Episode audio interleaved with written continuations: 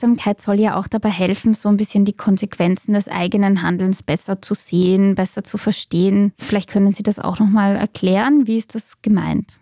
Naja, wenn ich wahrnehme, dass mit meiner Handlungsweise etwas passiert, was ich eigentlich gar nicht will, also in der Konsequenz, einfaches Beispiel, ich sehe irgendein attraktiv aussehendes Essen und esse es und mir wird dann schlecht, obwohl ich nämlich vorher schon wusste, dass dieses attraktiv aussehende Essen eine durch und durch, sagen wir mal, vorsichtig prozessierte Geschichte ist. Das heißt, dass es mit einem natürlich gewachsenen Gemüse nur noch entfernt etwas zu tun hat, dann darf ich mich nicht wundern, wenn mir schlecht wird. Nicht? Und solche Lernprozesse sind einfach für die ist notwendig, dass man wahrnimmt, was passiert. Wenn ich nicht merke, dass mir schlecht wird, auf was zu essen, dann werde ich das weiter essen. Also ich kenne eine ganze Reihe Leute, die das machen. Nicht? Also Sie wahrscheinlich auch. Wie manifestiert sich denn Achtsamkeit? Also wie kommt man zur Achtsamkeit? Welche Methoden gibt es da? Welche Möglichkeiten?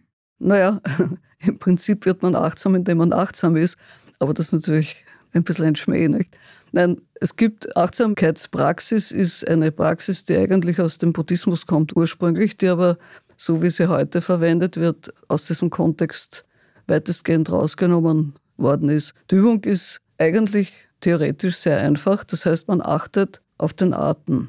Man achtet auf seine Körperempfindungen, man achtet auf seine Emotionen und Gedanken. Weil alles, was wir tun, ist begleitet von Arten, von Körperempfindungen, von Gedanken und Emotionen. Und indem ich das zunehmend wahrnehme, bin ich dann natürlich auch in der Lage, mit mir selber besser umzugehen. Weil man spricht in der Theorie von einer Metakognition. Man könnte es etwas praktischer sagen, es ist wie wenn ich auf einem Aussichtsturm stehe und dann von oben runter schaue und dann sehe ich einfach die Zusammenhänge deutlicher oder auch neue Wege etc. Und dazu kann Achtsamkeit verhelfen. Allerdings leider im Sinne von, so ist es eben, es ist nicht etwas, was man auf Knopfdruck lernt, sondern es braucht Übung. Das heißt, zehn Minuten am Tag mindestens. Und zwar nicht einmal die Woche, sondern wirklich täglich, weil es eine, wirklich auch eine körperlich Veränderung mit sich bringt. Also das hat man auch festgestellt, wenn jemand so einen achtwöchigen Mindfulness Based Stress Reduction Kurs, also achtsamkeitsbasierte Stressreduktion macht,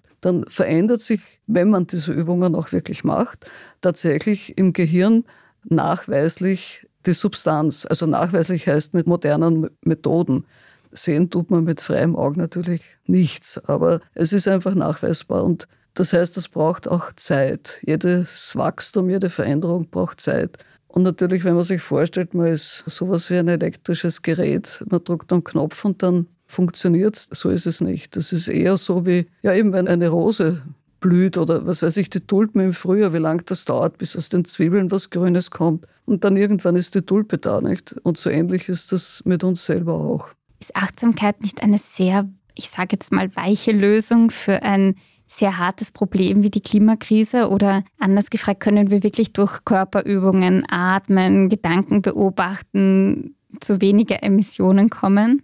Naja, natürlich nicht. Das ist logisch. Also ich denke, man muss einfach sehen, dass gesellschaftliche Veränderungen immer mindestens zwei Aspekte haben, einen strukturellen und einen individuellen. In den strukturellen fallen dann zum Beispiel auch politische Entscheidungen oder ökonomische Veränderungen oder ganz generell Veränderungen in der sogenannten Hardware. Nicht? Das ist unabdingbar. Nur die Frage ist eben, wie kommt man zu diesen Veränderungen? Und in der Zwischenzeit weiß man also aus der Forschung, dass es wirklich notwendig ist, auch eine innere Veränderung herbeizuführen. Also eine innere im Sinne von Veränderung der Wahrnehmung, Veränderung auch des Wertesystems, Veränderung dessen, was angestrebt wird. Also da ist die Christine Wamsler, die, glaube ich, in Schweden lehrt, die hat da einiges an Forschung schon gemacht und versucht eben nachzuweisen, dass Achtsamkeitspraxis, also heißt eine Praxis, die sich über Wochen und auch eventuell Monate erstreckt, tatsächlich zu anderen Entscheidungsgrundlagen hilft.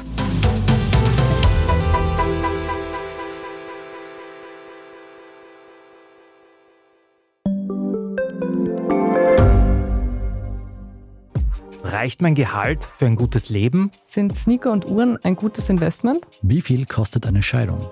Das und vieles mehr sehen wir uns an in der dritten Staffel vom Standard-Podcast Lohnt sich das? Wir, das sind Melanie Reidel, Annika Dang, Alexander Amon und Michael Windisch. Wir sprechen mit ExpertInnen darüber, wie man sogar vom Weltuntergang profitieren kann. Und darüber, wie mich künstliche Intelligenz reich macht und warum Geld noch immer Männersache ist.